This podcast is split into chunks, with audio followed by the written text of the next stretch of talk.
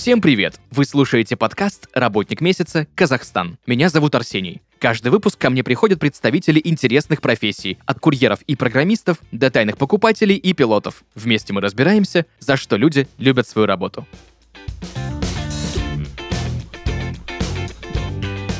Друзья, и сегодня в подкасте «Работник месяца Казахстан» визажист Екатерина Внукова. Екатерина, привет. Всем привет! Меня зовут Екатерина, можно просто Катя. Я очень рада сегодня быть здесь с вами и записывать этот подкаст. Катя, у меня к тебе огромное количество вопросов по поводу визажа, по поводу профессии и некоторые путаницы в терминах. На самом деле, я вот до сих пор, как э, человек, который вообще никак с этой сферой не связан, иногда путаюсь и не понимаю. Давай вместе разбираться. Во-первых, кто такой визажист и чем он занимается? А, визажист. Кто такой визажист? Для меня визажист — это прежде всего художник, потому что мы рисуем кистями, косметикой на лицах. Но если объяснять языком попроще, чтобы поняли все остальные люди, кто не занимается этой сферой, а визажист — это такой человек, эксперт в своей области, который с помощью декоративной косметики может воплотить какую-то задумку по желанию клиента или там по формату определенной съемки условно на лице человека, чтобы он чувствовал себя комфортно, хорошо, уверенно, условно подчеркнуть подчеркнуть его достоинства и чтобы он вот, чувствовал себя супер и нравился себе. Как давно существует эта профессия? Я думаю, что как профессия именно визажист, э, она укоренилась, мне кажется, лет, наверное, 20 назад, потому что до этого периода были в основном гримеры и были в целом люди, которые занимались сферой макияжа, но их э, как отдельно именно профессию никак не обозначали. Ну, потому что многие считали, что где-то это хобби условно, и ну, не, не воспринимали, скажем так, визажиста как вот отдельную профессию, что на этом можно зарабатывать деньги и этим можно заниматься. Насколько я помню, поправь меня, если я ошибаюсь, но именно революцию в макияже, да, в каком-то массовом макияже, когда это пошло в народ, а не просто, знаешь, когда для высших слоев общества существовали специальные люди, которые делали лица. По-моему, так это называлось. В общем, где-то в начале 20 века все это дело в массы принес Макс Фактор насколько я помню. Это так или нет? На самом деле очень сложно утверждать э, с точки зрения позиции какого-то бренда, потому что, мне кажется, здесь э, в целом не только бренд именно какой-то начал эру именно макияжа условно, а это еще издревле все пошло. И вот э, очень сложно сказать именно какой конкретно бренд или человек к этому причастен, как к формированию профессии, потому что это все так очень разбросано, расплывчато и немножко вот э, непонятно. Слушай, я тебе честно признаюсь, для меня было таким удивлением узнать, что Макс Фактор — это, ну, Макс Фактор так человека звали. Макс, имя, фактор, фамилия. Я вообще никогда об этом даже не знал. Ну, зачастую многие бренды строятся именно под личным брендом человека. А расскажи, пожалуйста, сколько нужно учиться, чтобы стать хорошим визажистом? И главное, где этому учат? А, на самом деле, мне кажется, именно срок обучения, он зависит, э, во-первых, от того, где ты учишься, у кого ты учишься и как ты воспринимаешь информацию. Профессия очень емкая по затрату времени, потому что ты не можешь э, за неделю научиться это делать и зарабатывать на этом деньги условно, или уже идти куда-то устраиваться работать. У меня на обучение ушел год. Обучалась я в школе визажа Марии Реймер, это у нас э, в городе Алматы. Сейчас этой школы, к сожалению, уже нет, но 6 лет назад она существовала. То есть раньше обучали именно в школах визажа. Сейчас э, профессии визажист можно обучиться у любого топового мастера, потому что, ну, даже не, не топового, можно их никак не классифицировать. Можно профессии обучиться у любого мастера, который вам нравится, который вам импонирует, и который обладает достаточным багажом знаний, чтобы вот эти знания вам передать. Вот. А расскажи, пожалуйста, какие направления макияжа существуют, потому что я читал в интернете, что их какое-то огромное количество. Там и подиумный, и креативный, боди-арт, коммерческий там, и так далее и тому подобное. Расскажи подробнее. А, ну, давай мы сегодня, да, с тобой поговорим про виды макияжа. Их на самом деле огромное-огромное количество, множество, но перечислять именно все я не вижу смысла, поэтому мы остановимся на основных. Мы начнем с макияжей, которые более повседневные, которые в основном чаще всего востребованы. Это дневной вариант макияжа или там нюдовый вариант макияжа, когда нужно просто выглядеть хорошо свежо, чтобы был макияж без макияжа. Потом уже идет градация вечерний макияж, это когда человек собирается куда-то на вечер, и есть определенная условно тематика вечера. Сейчас очень популярно делать всякие тематические дни рождения, там в стиле 80-х, например, или там тематический корпоратив на Новый год в стиле Гарри Поттера, и поэтому уже а, вечерний макияж, он тоже может быть разный. Потом еще есть лифтинг-макияж. Это макияж, который именно работает уже с возрастной кожей, и визуальный эффект, который он должен создать, это омоложение, подтяжка кожи, то есть там есть определенная своя специфика. Также есть боди-арт, он уже плавно не только на тело, но и на лицо переходит. Э, креативные макияжи, которые как бы я бы могла назвать, что это даже makeup editorial ы, потому что это вот fashion makeup. А, это уже работа в команде с э, достаточно разными людьми для воплощения какой-то одной общей творческой идеи, чтобы передать через эту идею вот смысл. И поэтому там огромное количество человек взаимодействуют, все работают в команде, и мейк, соответственно, является тоже неотъемлемой частью а, всего этого. Также есть э, грим, а, это уже тоже отдельно как бы каста, потому что это работа на съемках, клипов, фильмах э, и условно, ну, как бы для каких-то более таких сложных проектов. Вот. В целом, я думаю, это основные виды такие макияжа, которые сейчас востребованы, и о, ну, и о которых интересно людям будет э, послушать. Главное отличие визажиста от гримера. Есть такой момент, что условно гример, он может быть визажистом, потому что он проходил вот эту всю базу обучения, и там очень много факторов, которые соприкасаются, и моментов технических. Но визажисту очень сложно стать гримером без дополнительного какого-то повышения квалификации. Основное отличие это в продуктах, и в самой идее макияжа, потому что визажист работает в основном на такой поток людей, гример работает на съемках, фильмах, клипов, работает с латексом, работает с искусственной кровью, он работает с какими-то сложными образами, которые сначала моделируются где-то там а, на компьютерах, потом это все переносится с помощью каких-то там 3D-моделей и латекса в том числе, и создается уже то, что мы видим непосредственно во всяких там фильмах, зомби-апокалипсис, да и не только только, в общем, любой грим, а, который в кино, это в основном делают гримеры, потому что там своя специфика работы со светом. А, нужно, чтобы это было все стойко, съемки условно какие-то под водой проводятся, тоже нужна определенная как бы косметика, которая будет это все выдерживать. Поэтому а, визажист это тот, кто работает с э, людьми, у которых есть определенные запросы и потребности от макияжа. Гример это непосредственно человек, который работает на сценах, сценах, на площадках, на съемках, на каких-то там сложных кинокартинах и уже создает именно более сложные такие модификации. Вот.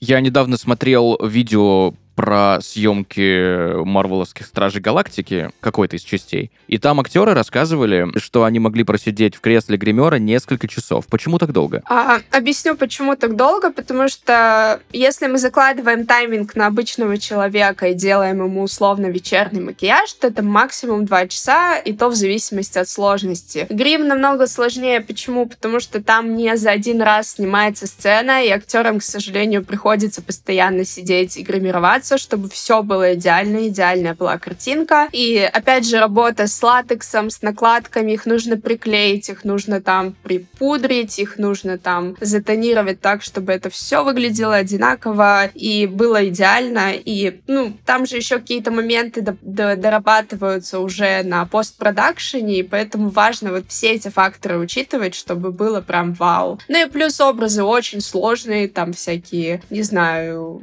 ну, просто любого персонажа взять какого-нибудь необычного, и он такой просто, ты понимаешь, сколько вот это все руками делал человек ну, невероятное количество времени. А каким направлением макияжа или направлениями макияжа ты занимаешься конкретно? Я работаю в основном в коммерции. Это повседневный дневной вечерний макияж и креативный макияж editorial. Это основные виды макияжа, которые я для себя а, выбрала и в которых я непосредственно уже 6 лет практикуюсь, работаю, преподаю и вот. Расскажи, пожалуйста, как в среднем проходит твой рабочий день, если мы берем макияж, как ты правильно сказала, салонный, наверное, да, это правильно? Как коммерческий, ну, коммерческий. можно, да. да, да. Да. Если мы берем коммерческий и если мы берем, допустим, э, работу на площадке, на каком-то показе, да, а, на самом деле это все очень интересно, потому что я работаю на себя, и опять же, я сама могу простраивать свой рабочий график, но сейчас уже совсем скоро вот будет сезон выпускных, и это достаточно такой пиковый сезон для визажиста, поэтому все время я буду проводить на работе. Обычно я э, прихожу в студию, подготавливаю рабочее место, обеззараживаю его, обеззараживаю руки, проверяю, все ли по э, продукции у меня есть в наличии, все, все ли расходники у меня есть, подготавливаю визуально место, чтобы чтобы все выглядело красиво и хорошо. Обязательно делаю какие-то угощения для своих гостей. Чай, кофе, водичка. А также готовлю студию, включаю музыку и встречаю с хорошим настроением гостя, потому что если у меня настроения нет, нужно всеми силами и способами перед работой его поднять, чтобы человек, вот он был на одной волне с тобой, и чтобы даже если у него не было настроения, ты своим настроением мог ему его поднять. И в целом а, на клиента закладываю полтора-два часа в зависимости от сложности. Мы разговариваем, коммуницируем, делаем макияж, классно проводим время, обмениваемся какими-то моментами, и потом я провожаю гостя, и еще через какое-то время я ему напишу и уточню, как у него все прошло, все ли было комфортно, все ли было классно, как он себя чувствует, потому что мне всегда важна обратная связь. Ну и очень часто люди сами пишут. А работа на площадке, она отличается тем, что а, мы обычно обговариваем заранее дату, обговариваем заранее сам проект, и, ну, это зачастую проекты, которые проходят, понятное дело, не в комфортных для меня условиях, поэтому мне нужно заранее собрать чемодан, а чтобы его собрать, мне нужно обговорить образы, которые будут, чтобы я понимала, что мне нужно взять. А еще очень часто раньше было так, что образ менялся прям вот, вот в этот момент, что мы решали, допустим, там будет зеленые оттенки в макияже, они меняются на розовые, а у тебя могло не быть с собой этого, и ты делал этот розовый оттенок просто из каких-то там а, подручных карандашей для губ, которые вообще не предназначены условно для макияжа глаз. Вот. Поэтому сейчас я собираю чемодан, обговариваю заранее мудборд, какой будет, что будет, как будет, и в полной готовности еду уже на площадку, где мне предоставляют место для работы, и в течение всего съемочного процесса я меняю образ, сопровождаю, припудриваю, в общем, нахожусь именно в самом процессе и полностью сопровождаю, работает целая команда, и это все очень клево, классно, потому что а, получается супер результат, и вот самые такие, наверное, классные были проекты, это работа над обложками журналов, потому что там вообще просто невероятная такая атмосфера и огромная команда, и когда ты видишь на выходе эту обложку, и ты такой, блин, клево, я тоже принимала в этом участие, это я сделала, и я молодец. А скажи, пожалуйста, насколько сложно... Ну, все люди разные, да? Все люди разные. Там, ну, у всех разный тон кожи, да? Разное строение лица. И как ты понимаешь, вот ты смотришь на человека и понимаешь, что вот этому человеку подойдет вот этот стиль, допустим, да, эти тона, эти оттенки, а вот другому человеку подойдет немножко другое. И м, бывает ли такое, что к тебе приходит клиент, и ты понимаешь, что, ну, вот то, что он, она хочет или он хочет, да, вообще, ну, ни в коем случае этого делать нельзя, нужно делать что-то другое. Как в таких случаях поступать? А, на самом деле, конечно, очень важен стаж работы, потому что когда ты начинаешь, тебе очень сложно понять, э, как подобрать подтон, какой он бывает, что вообще такое тоналка и, и сколько видов тональных средств существует. А, когда у тебя есть уже определенный опыт, и ты методом проб и ошибок, отработки, просто там в свободное время зовешь модели и подбираешь, ты уже понимаешь просто, а, это как профессиональная деформация, ты видишь человека, и ты, у тебя уже в голове такое название вот этого тона и оттенок, ты такой, вот, вот это ему подойдет. Но зачастую, как работают визажисты, у нас в кейсе достаточное количество разных тонов и подтонов, различных нейтрализаторов условно, и я понимаю, что какой оттенок мне нужно добиться, мешаю различные разные оттенки и попадаю в тон. То есть я очень редко работаю с каким-то одним цветом, потому что лицо, оно сложное, и макияжем можно как и подчеркнуть под тон лица, сделать его очень красивым, так и наоборот подчеркнуть, допустим, какие-то подкрас... покраснения, какие-то там желтизну или такой синеватый оттенок под глазами условно, и вынести это все на передний план, и, конечно, будет, э, ну, как-то не очень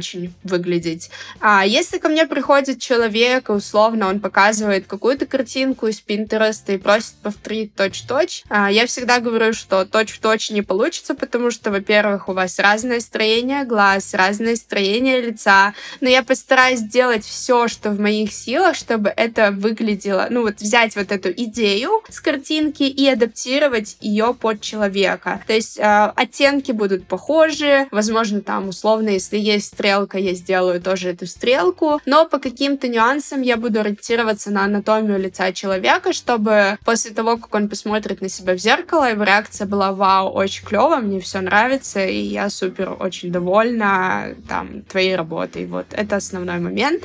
И если я знаю, что человеку это не подойдет, и а, тут еще момент коммуникации важен. Допустим, приходит девушка и говорит, я хочу черный смоки. Я говорю, хорошо, а вы краситесь в повседневной жизни? Она говорит, блин, нет. Я автоматически понимаю, что если сейчас ей сделаю черный смоки, она будет плакать, потому что ей не понравится. Я беру технику смоки и адаптирую ее более там чуть-чуть в нежных тонах, и человек уже чувствует себя комфортно. То есть очень важна именно коммуникация, чтобы понимать, а, что хочет человек, как он хочет, как ему нравится, потому что, ну, я не могу залезть в голову к человеку и понять там, что он хочет, поэтому а, всегда нужно быть именно, ну, чтобы у вас был коннект между мастером и между клиентом, гостем и, и заказчиком условно. А скажи, пожалуйста, вот по поводу скинтона. Я очень часто наблюдаю в магазинах парфюмерной косметики, что когда девушки выбирают себе я не знаю, как это называется, ты мне, надеюсь, сегодня расскажешь. В общем, выбирают себе тональ... тональный крем, вспомнил, да. То смотрят тон по запястью или наносят на шею. Это корректно? Так можно? На самом деле это корректно. Обычно, как я учу своих учениц э, подбирать себе тон или как выбирать вообще в целом тональные.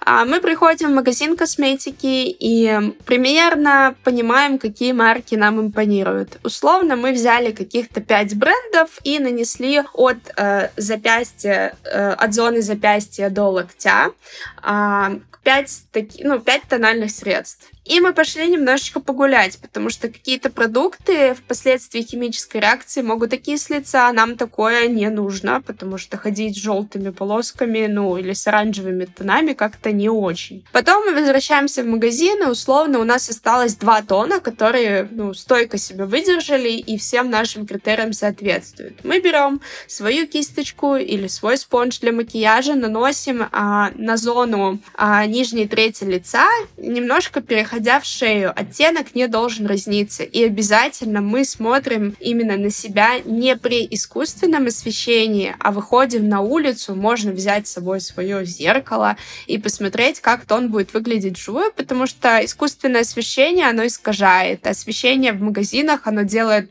а, все так, чтобы ты выглядел идеально, но когда ты приходишь домой, может быть ощущение, что это мне не подходит, потому что проблема подбора тона, она есть есть, э, не знаю, у каждой третьей девушки, потому что они не понимают и доверяются консультантам, которые не всегда, э, к сожалению, корректны в подборе тонов. Вот. Это очень сложный этап, нужно потратить на это какое-то количество времени, но так а, вы точно подберете тон, который подойдет именно вам, и не будет никаких проблем. Кать, я знаю несколько страшных слов, которых, значение которых я до сих пор понять не могу. Расскажи мне и, наверное, всей нашей, ну, большинству нашей мужской аудитории, что такое хайлайтер и что такое корректор? А, что такое хайлайтер? А, хайлайтер — это такой продукт, который относится к светотеневой коррекции лица. То есть хайлайтером а, он такой вот сияющий, блестящий, как я называю его, роскошным. Он нужен для того, чтобы часть э, определенную плоскость лица вынести на передний план, то есть подсветить. И он бывает разной там дисперсности, по-разному сияет, разного цвета. В общем, условно он нужен для того, чтобы вытащить э, плоскость на передний план, чтобы она была заметна. А корректор, наоборот, он нужен для того, чтобы какие-то моменты убрать на задний план. То есть, когда у нас на лице просто тон, нет корректора, нет хайлайтера, нет условно там румян, у нас лицо просто плоское. Вот контуринг, он возвращает наши объемы лицу, и хайлайтер, соответственно, вот эти объемы, которые нам нужно вынести на передний план, более подчеркивает. Поэтому, ну, еще и лицо красиво очень сияет. Поэтому хайлайтер — это один из любимых продуктов моих клиентов, и мы его всегда наносим, просто не жалеем. А корректор? Корректор в целом, вот он как раз-таки работает, э, ну, корректор, это относится как бы тоже к этапу контуринга, он работает на создание именно объемов лица и какие-то части, которые нам нужно скорректировать или смягчить, он смягчает. То есть это просто светотеневой рисунок, который условно фотограф может создать с правильной расстановкой света, а мы создаем его с помощью вот э, таких э, коричневых нейтральных оттенков. Но это зависит еще от типа подтона кожи для того, чтобы у лица появился какой-то объем и оно выглядело более живым. То есть мы возвращаем вот эти природные светотени на свое место после нанесения тонального. Спасибо большое, теперь я понял, правда. Супер, я очень рада, что я смогла донести, для чего, что, куда наносить. Скажи, пожалуйста, а материалы, которыми ты работаешь, насколько сильно эти материалы отличаются от того, что стоит у нас на полках в парфюмерных магазинах? А, ну, на самом деле, скажу так, что в парфюмерных магазинах а, не такое огромное количество брендов. В основном там люкс и сегмент масс-маркет. Но сейчас э, мир косметики, он просто невероятный. Каждый день выходит какой-то продукт, и маркетологи делают все, чтобы ты хотела его купить, поэтому очень сложно ориентироваться. Но на самом деле не важно, потому что сейчас можно найти все, что угодно, и заказать, и достать, и купить э, по самой разной цене, и на самом деле на любых маркетплейсах, в любых магазинах. Но, как я заметила, допустим, у нас в основном в парфюмерных магазинах представлены более брендовые марки и такие среднесегментные, ну, которые можно в свободном доступе условно купить, э, и их неограниченное не по количеству. Но иногда бывает проблема в каких-то определенных ходовых оттенках, которые все забирают. Вот. А в целом, как бы можно найти все, что угодно, где угодно, потому что очень много вот всего, вот не знаю. А скажи, пожалуйста, вот в последние годы я замечаю, что есть какой-то бум на корейскую косметику. Чем она так кардинально отличается от других брендов и почему ну, многие говорят, что корейская косметика это топ за свои деньги, а то и лучше? Почему корейская косметика это топ? Потому что они, помимо того, что это просто косметика, которая работает там, ну, выполняет условно свою функцию, они содержат в себе еще уход. То есть мы делаем макияж, мы используем условно корейский тон, и помимо того, что мы просто выравниваем тон, и он сияет, он выглядит красиво, он еще и ухаживает за кожей, так же, как и уходовая корейская косметика. Она более бюджетная, и единственный такой момент, который в ней есть, она немножко специфична по подтону для наших регионов. Если брать, допустим, тональные, если брать кушоны, консилеры, они будут немножко... Э, немножко сложно будет попасть в оттенок, потому что все-таки у нас немножко разные регионы и ну, как бы разные подтона лица, скажем так. Но при этом э, корейская косметика, она в себе содержит вот уход, и помимо ухода еще почти во всех продуктах есть есть SPF. То есть ты покупаешь одну баночку условно, в котором содержится и тон, и уход, и SPF, вместо того, чтобы купить три полноценных продукта. Это намного выгоднее, занимает меньше места, и как бы все, все в одном, поэтому э, за это, мне кажется, очень ценят и любят корейскую косметику, но корейская косметика, корейской косметики рознь, и мне кажется, если брать уж совсем дешевые продукты, то э, не факт, что они будут работать нужным образом. Вот. Супер. Спасибо тебе большое за разъяснение, потому что, ну, я реально я не понимал, это что, как, как Head and Shoulders 3 в одном, или как вообще это происходит? Ну, э, типа, потому что сейчас э, я люблю такие продукты, которые, вот, допустим, один флакон заменяет пять других, и ты условно можешь там э, одним продуктом сделать румяна, нанести на глаза, сделать еще там макияж губ, и это все очень быстро, просто, экономично, и также и сейчас, чтобы не таскать с собой, допустим, мне на съемку 5 банок с уходовыми продуктами, которые могут где-то разлиться, где-то там э, закончиться, и чтобы за это не переживать, у меня всегда в э, кейсе есть такие мультифункциональные продукты, которые могут кожу и увлажнить, и с ней поработать под определенный тип кожи, при этом там уже будет содержаться SPF, и, допустим, если человек будет ходить с макияжем под солнышком, то UF-лучи будут ему не страшны, потому что они просто не пройдут. А, поэтому я очень люблю такие вот продукты, как Head and Shoulders, да, что можно и туда, и сюда, и, и, и будет классно, и, и комфортно. А нет такого, что когда все в одном, оно хуже работает, чем отдельные какие-то средства? На самом деле, а, тут, наверное, мы говорим больше про уход, и про какой-то определенный сегмент тональных продуктов. Конечно, если мы рассматриваем какие-то там а, продукты, например, которые можно и на брови, на глаза, и на губы, и как контуринг, то они не будут хорошо работать, потому что везде разная текстура. Но это касается каких-то не супер основных, э, допустим, тинты для щек или вот тон, кушон, консилер. Ну, как бы это основное, но в целом э, это мы не можем это отнести ко всем э, декоративным продуктам, которые есть у нас в кейсе, потому что, ну, это невозможно. Есть продукты незаменимые просто. Вот он один, и он только для одного, и все, и никак больше ты его не используешь. Насколько большой и тяжелый твой рабочий чемоданчик, с которым ты ездишь на выездные съемки, на выездную работу? А, на самом деле, мне кажется, что он весит килограмм 15-20 в полной комплектации, Ого. если съемка очень масштабная, да, и нужно много с собой взять. Но сейчас у меня есть еще небольшой такой рюкзачок визажиста. Он буквально для каких-то там фотосессий клиентов, где нужно подправить, быстро-быстро там собрать. Он весит буквально, ну, наверное, до 5 килограмм. Я закидываю просто на плечи, если тут недалеко от работы гуляю пешком. Если, ну, нужно за рулем просто его в машину и поехала. Ну, стараюсь на себе много не носить, потому что а, проблемы со спиной, это вот с возрастом это ощущается, что надо как бы ценить здоровье и не таскать очень много всего на, на себя. Но у чемодана есть колесики, поэтому его вес, э, если, допустим, тебе не надо его тащить на девятый этаж помещения, где нет лифта, не ощущается. Ну и всегда можно попросить кого-то помочь, и они помогут тебе его донести. А расскажи, пожалуйста, по этапам, как проходит э, процесс макияжа. Допустим, возьмем вечерний макияж. Вот приходит тебе девушка, говорит, вот я сегодня собираюсь на, там, условно, там, званый вечер, званый ужин, на свадьбу, там, банкет, корпоратив, неважно. И говорит, вот мне нужен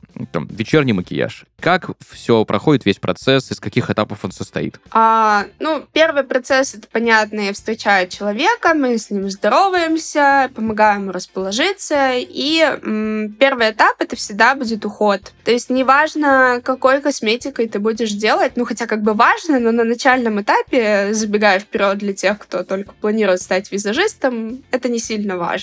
А нужно хорошо подготовить кожу, и на этапе подготовки кожи тканевая маска, там патчи под глаза. У нас есть примерно 5-10 а, минут, чтобы э, определить или обсудить образ, который мы будем делать. Поэтому пока человек увлажняется, мы с ним коммуницируем и смотрим вообще. Я спрашиваю, какой будет наряд, а какое сегодня настроение. Если человек у меня уже был, то я говорю, вот мы в прошлый раз сделали так, а сегодня можем попробовать вот так. То есть я прям коммуницирую, узнаю у клиента просто все детали до мельчайших подробностей, а, потому что это важно. Если человек идет на свадьбу там в качестве гостя, но будет фотосессия, я понимаю, что нужно поплотнее сделать тональность, чтобы его просто было видно на фото, и чтобы он был стойкий. После того, как я подготовила кожу, я вот на моменте, на этапе подготовки кожи уже понимаю, какой тип кожи у моего гостя, и могу подобрать определенные продукты, которые пролонгируют стойкость макияжа. То есть это очень важно, потому что если у человека кожа склонная к сухости, а я наношу уход, который иссушает кожу, то потом у человека может начать шелушиться лицо, и это будет вообще не очень. Поэтому нужно хорошо ее увлажнить. И я понимаю, что я буду использовать более увлажняющий тональный. Если макияж вечерний, я могу начать с зоны глаз. Я просто тонирую зону глаз и лба,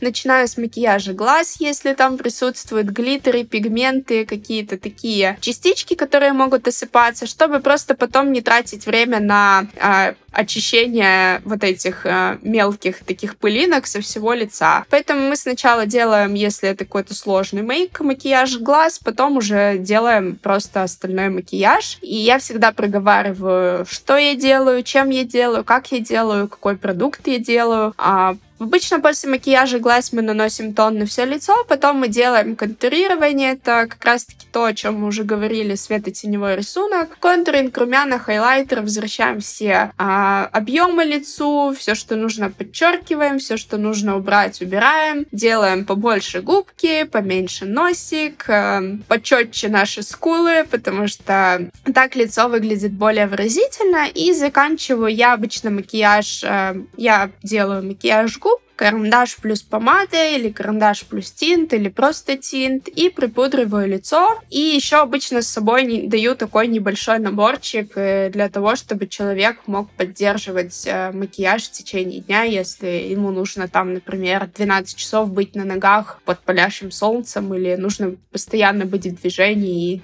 и просто кожа может э, условно вспотеть, и нужно это немножко править будет, чтобы на фотографиях было хорошо. И все, потом мы фотографируемся, если у нас есть время, если гость не против фотографий, потому что, а, ну, как бы это уже выбор клиента, я не заставляю никогда, и еще я никогда не выкладываю фото до, я всегда выкладываю только фото после, потому что я считаю, что м- нанеся просто чуть-чуть тона, наше лицо уже выглядит по-другому, поэтому я вот... У меня такое правило, я не снимаю клиента без макияжа. Только сразу после, и с его разрешения уже могу выложить, чтобы поделиться. Круто, спасибо большое за такой развернутый и подробнейший ответ. Катя, подскажи, пожалуйста, мужской мейк сильно проще? Намного проще, очень. в плане времени, в плане коммуникации. Я очень люблю работать с мужским макияжем, потому что а, Всегда интересно, что я делаю. Обычно он состоит из тона, а, светотеневой коррекции, просто там немножко припудрить, чтобы в кадре было хорошо. Поэтому и все клиенты мужчины, они очень такие лояльные, приятные, с хорошим настроением всегда, поэтому с ними очень, ну, попроще, наверное, работать, а, потому что для них это в новизну, и им так все интересно. Вот. Поэтому они увлечены в процесс, скажем так, и они прям так с интересом наблюдают, все спрашивают, потому что, ну, понятное дело, э, те клиенты, которые ходят ко мне уже, на, ну, мои гости, как я их называю, это для меня не просто клиенты, они ходят на протяжении шести лет, то, конечно, они уже знают, какой этап будет за каким идти, и мы там просто условно коммуницируем. Или я делюсь какими-то моментами. А вот э, мужской мейк это всегда интересно, потому что и потом они смотрят на себя в зеркало и такие, вау, это бы вот так я выглядел, если бы у меня не было этих синих кругов под глазами. Очень такие классные. Но в основном мужской мейк, он делается для определенных съемок, э, реклам, эдиториалов, чтобы просто в кадре лицо выглядело хорошо. И фотографу было проще потом на постретуши это все обрабатывать, потому что выравнивая просто тон, картинка уже становится чище, и ну, это упрощает работу и сокращает количество времени. Вот. Что самое сложное, самое болючее в твоей профессии? А, Стоимость косметики как крыло самолета. С каждым разом я открываю просто там, не знаю, любой маркетплейс и любой сайт, и такая просто берусь за сердце, потому что мне плохо.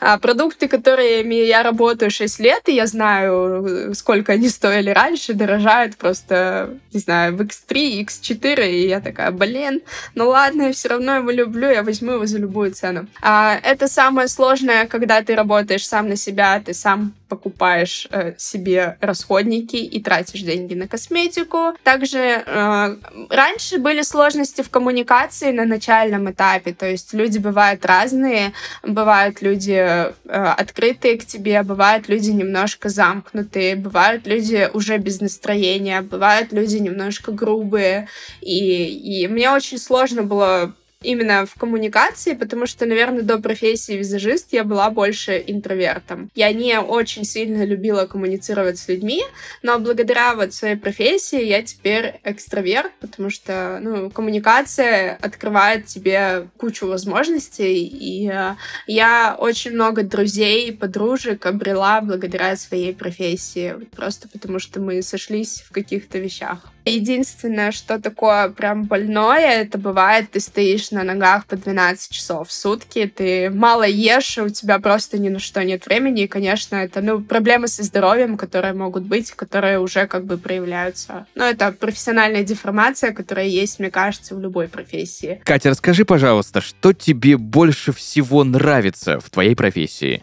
А, больше всего в моей профессии мне нравятся люди, потому что они вдохновляют, э, они раскрывают тебя в каких-то моментах в творчестве. Мне нравится то, что я могу самовыражаться, и что в целом это такая очень пластичная профессия. Я могу устраивать сама себе график э, и я могу делиться своими знаниями с другими людьми. В общем, ну, больше всего я люблю работу с людьми, и в особенности женским полом, потому что женщины просто прекрасные. И работать с ними — это удовольствие, потому что они все очень красивые, а, коммуникабельные и просто вот э, классные. А что тебя больше всего бесит в твоей профессии? Есть ли что-то такое, что прям раздражает? Меня бесит, меня бесит, когда клиент или гость мой сидит в телефоне, весь макияж, и у нас просто нет коммуникации. Меня бесит, когда люди опаздывают и немножечко не уважают а, твое время и свое, видимо, тоже время. Вот. Меня бесит, когда переходят личные границы. Такое случается редко, но при этом такое тоже может быть. В целом, наверное, это все. Но еще меня бесит э, то, что вот э, стоимость косметики, она просто с каждым разом все больше и больше. Это, наверное, такие факторы, которые меня прям бесят. Вот. Супер. Спасибо тебе большое, Екатерина, за сегодняшний разговор, за погружение в профессию, за то, что объяснила, чем разница между хайлайтером и корректором, потому что для меня до сих пор было темным лесом. Спасибо тебе огромное. И в завершении я хочу у тебя попросить дать, наверное, какой-то совет или рекомендацию людям, кто только делает первые шаги в макияже, в визаже, либо же тем, кто только хочет быть визажистом, научиться им стать им. Um, Что я хочу сказать тем, кто планирует попробовать эту профессию или присматривается к ней? Я хочу сказать, что все возможно и все зависит только от вас. Наверное, именно моя история, мой вот рабочий кейс, он про то, что не обязательно иметь э, там э, талант к рисованию или не обязательно там красить э, кукол или красить подружек в школе условно, потому что на самом деле я не планировала быть визажистом. У меня не было этого в планах, но жизненные обстоятельства и как бы такая... Ну, они сложились так, что просто за меня сделали этот выбор, и э, в меня поверили, мне дали такую возможность, и поначалу у меня ничего не получалось, я ничего не понимала, и мне было сложно, потому что такая как бы личная трагедия, личное горе, которое ну, как бы еще немножко отражалось на макияже, макияжах, потому что они были все очень темные, черные и непонятные, и мне вообще не нравилось. Но потом, когда в меня поверил мой преподаватель, а, у меня все начало получаться, но я где-то год красила бесплатно. То есть вот мой путь, который я проходила за 6 лет, сейчас можно пройти намного быстрее, потому что как бы меняются инструменты, меняется подача информации, и все это намного доступнее становится. Очень важное, очень важное это то, что сначала нужно вложиться в профессию, это материальное вложение, это вложение времени, это вложение просто вот трудом и потом, и потом только профессия начнет работать на тебя. Это как бы такая профессия, которая требует усидчивости. Здесь не получится пройти курс и на следующей неделе начать зарабатывать уже деньги. Очень-очень нужно много всего вложить, чтобы начать получать. Ну, как и в любом деле, что излучаешь условно, то и получаешь. Поэтому очень много труда и сил вложено, чтобы вот за 6 лет сказать, каким результатом я прихожу в своей работе, и все это вот путь длиной в 6 лет. Но сейчас можно это все быстрее сделать, потому что онлайн-платформы, онлайн-обучение, то есть топовые визажисты, они уже условно запускают свои курсы, если ты обладаешь какой-то там информацией, то ты просто смотришь, и какие-то моменты тебе уже становятся понятней. И в целом э, визажистов достаточно много-много классных, и есть у кого учиться, и искать себя, искать